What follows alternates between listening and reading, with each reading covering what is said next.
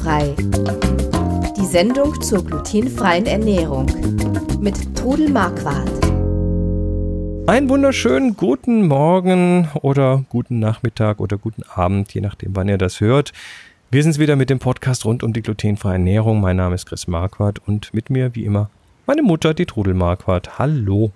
Hallo. Wir haben eine, ja, nach den ganzen Frag-Trudel-Sendungen, ähm, wir, übrigens, ne, danke für die tollen Fragen. Es kommen neue Frag-Trudel-Sendungen, ganz sicher sogar. Äh, wir haben aber jetzt mal zwischendrin eine Sendung, wo wir über ein Rezept reden. Und äh, das ist das dunkle Kartoffeljoghurtbrot. Da bin ich mal sehr gespannt. Bevor wir da eintauchen, wie immer, die, äh, der Hinweis, wir sind weder Mediziner noch Ernährungsberater und alle Hinweise in dieser Sendung beruhen auf eigenen Erfahrungen und auf 23 Jahren Leben mit der Diagnose Zöliakie. Ja, liebe Frau Mama, was äh, hat es mit diesem dunklen Kartoffeljoghurtbrot ja. auf sich? Also ihr habt ja sicher in letzter Zeit gemerkt, dass ich mit Broten oder experimentiere mit neuen Brotteigen, mit neuen Methoden und äh, habe also wirklich tolle Ergebnisse. Wenn ich denke, vor 24 Jahren war das ein Trauerspiel, das Brot. Und heute ist Brot Genuss.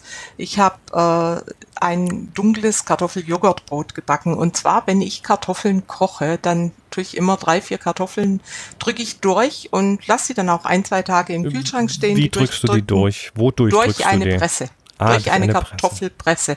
Ah, okay drücke ich die durch und dann lasse ich die ruhig ein, zwei Tage im Kühlschrank stehen, bis ich den Teig mache. Und am Samstag habe ich gedacht, ach, könnte ich ein frisches Brot machen. Ich hatte letzte Woche Besuch, am Donnerstag Family-Besuch und da haben wir einen Brunch gemacht und da hatte ich auch ein ganz tolles Kastanienbrot mit Cashewkernen und da waren alle begeistert davon, alle, auch die Nicht-Zölis, also ähm, Peter, seine Freundin, ist ja kein Zöli, aber sie hat eine Glutenunverträglichkeit und sie hat gesagt, das ist das beste Brot, was sie je gehabt hat. Das ist jetzt das Kastanienbrot mit Cashewkernen.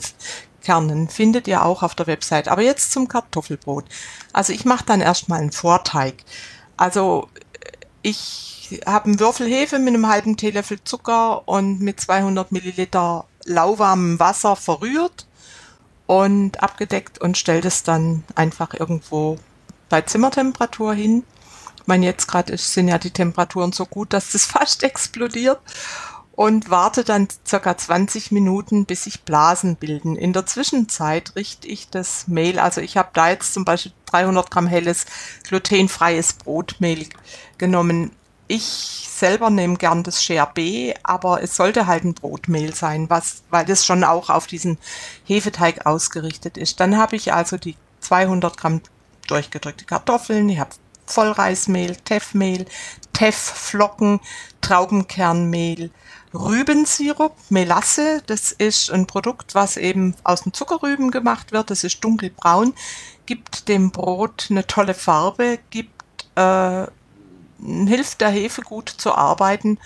Gibt das ist Futter guten, für die Hefe, weil da ist Zucker drin. Ja, ja und ja, gibt ja. auch einen guten Geschmack. Und dann kommt ein Esslöffel Flohsamenschalen rein. Dann habe ich noch 30 Gramm, ich hatte noch Reissauerteig, Trockensauerteig reingetan. Wer den nicht hat, kann aber auch Lievi Tomate 30 bis 50 Gramm dazugeben. Dann kommt Salz rein und Buttermilch. Mhm. Und also die Mehle kommen erstmal in die Rührschüssel der Küchenmaschine, dann kommt äh, der Vorteig dazu und die Buttermilch und dann werden eben alle Zutaten werden fünf Minuten mit der Küchenmaschine mit den Knetagen geknetet und es ist dann noch ein relativ weicher Teig. Also man könnte keinen Leib draus formen, sag ich mal so. Die Konsistenz hat etwa wie ein Rührteig. Und dann decke ich diese Schüssel ab und lass das dann ja, eine Stunde gehen. Und äh, dann quillt auch eben diese, dieser Flohsamenschalen, quellen dann nach, nehmen die Feuchtigkeit auf. Deshalb ist es auch wichtig, dass der Teig weich ist. Wenn der Teig nämlich schon zu fest ist und die Feuchtigkeit rausgezogen wird, ist er nachher trocken. Mhm. Und dann hat der Teig eigentlich eine gute Konsistenz. Ich kippe ihn dann auf eine bemehlte Unterlage, drücke ihn mit den Händen flach, falte ihn, also klappe ihn um und Aber nur einmal, oder? Bitte? Wie oft? Oh, zwei, dreimal. Das Zwei, ist nicht dreimal. so. Also zwei, dreimal und immer wieder ein bisschen Mehl dazwischen. Und dann habe ich diesen Teig, habe so ein bisschen eine Brotform gemacht in den Schmortopf. Also einen richtig guten gusseisernen Schmortopf getan. Und der braucht auch nicht gefettet sein. Und dann habe ich diesen Topf mit geschlossenem Deckel in den, Back, in den kalten Backofen gestellt, also mittlere Schiene, habe dann die Temperatur auf 230 Grad eingestellt, unter Oberhitze, aber da ist egal, was es für eine Hitze ist, ob Umluft oder unter Oberhitze. Weil das ist ja eh in dem Ist ja geschlossen, das. Teil. Ja. Genau. Und dann eben auf 230 Grad einstellen und dann nach 50 Minuten den Deckel abnehmen. Dann habe ich die Kruste noch ein bisschen mit Öl bestrichen, dass sie glänzt und dann noch 10 Minuten gebacken. Gibt es super tolle Kruste. Und dann, wenn man dann den Klopftest macht, also unten auf das Brot klopft, aber Vorsicht heiß, und wenn es sich hohl oder ja, hohl anhört, dann ist das Brot äh, fertig. Und dann kühle ich es aus. Und was dann noch wichtig ist, man hat dann immer Lust, frisches Brot anzuschneiden. Wartet, Erstmal warten, habt ne? Geduld, bis es ausgekühlt ist. Es bleibt euch sonst am Messer hängen und dann heißt, ah, das ist so catchig, das ist nicht gut. Nein, das muss noch nachgaren und nacharbeiten. Und ich habe dann das, wie gesagt, abends gemacht und habe es dann morgens zum Frühstück angeschnitten. Und es ist ein richtig, richtig tolles, saftiges Brot. Ich Also bewahre es dann bei den Temperaturen im Kühlschrank auf oder ich friere davon Scheiben ein. Aber das ist auch nach drei, vier Tagen noch saftig und schmeckt noch ungetoastet. Und das finde ich einfach an solchen Broten genial. Also die Kartoffeln, die machen ja mit Sicherheit was. Auch, äh, was, ja. was ich auch äh, bemerkenswert finde, ist die Sache mit dem Schmortopf, weil Mhm. Ein geschlossener Schmortopf, das, das ist so eine Sache, die ich habe, habe ich mal beim Brotbacken gelernt, Ja. dass äh, ein Brot beim Backen äh, um sich rum, damit es eine gute Kruste bekommt, Feuchtigkeit braucht.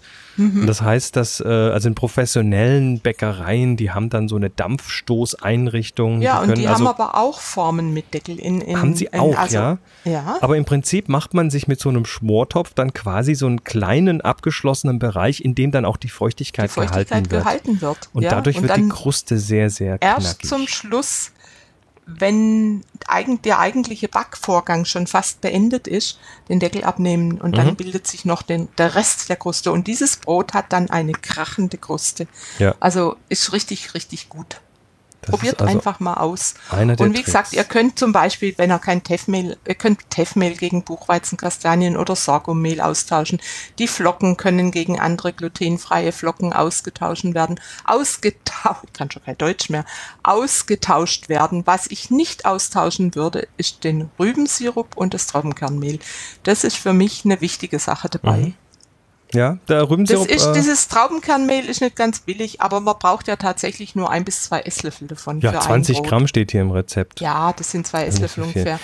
Also Rü- das lohnt sich, das. Rübensirup äh, ist auch interessant, also weil, weil er halt der Hefe Futter gibt und Ja. äh, in anderen Ländern, ich erinnere mich da an, ich glaube es war Norwegen oder Schweden, äh, da kauft man im Supermarkt tatsächlich auch Brotsirup. Ne? Die haben also Ach, der tatsächlich heißt dann Brotsirup. Der heißt auch Brotsirup, Ja, ist speziell fürs Backen Ja, da, genau. weil die, äh, ja, weil die wissen, dass das dann eben der Hefe Mhm. nochmal ordentlich Futter gibt, ja. Ja, und in Südtirol würden sie jetzt in das Brot noch Brotklee reintun, ein gutes Gewürz. Das ist, Brotgewürze ist nochmal so eine ganz andere Geschichte. Also ja, aber das muss man mögen. Also das ist, ja, ich probiere das auch immer wieder mal. Koriandersamen kenne ich da zum Beispiel, Ja, ja, ja, ähm, ein bisschen Kümmel zermahlen, Genau. ähm, ja, und so weiter. Aber das können wir mal noch in einer ganz anderen Sendung Da machen. können wir auch mal drüber. Also wie gesagt, probiert mal so ein Brot aus und ihr werdet wahrscheinlich kein anderes mehr backen. Sehr schön. Also dann äh, war es das mit der Sendung über das dunkle Kartoffel-Joghurtbrot und wir kommen wieder mit, ja, wahrscheinlich wieder eine Frage-Antwort-Sendung. Solltet ihr noch Fragen haben, dann lasst sie uns wissen. Wir freuen uns immer mächtig, wenn wir neue Fragen bekommen und äh, die könnt ihr abladen auf glutenfreikochen.de auf unserer Website im Podcast.